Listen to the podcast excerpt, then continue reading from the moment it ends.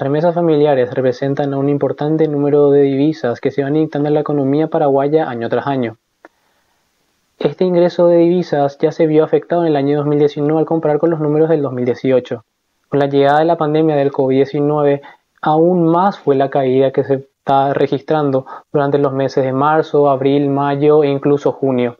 De acuerdo a los registros del Banco Central del Paraguay, se tiene una reducción de un 23% al compararse el primer semestre del año 2020 con el 2019. Especialmente en el mes de abril se tiene una caída del 61%, una caída nunca antes vista al comparar mensualmente los datos.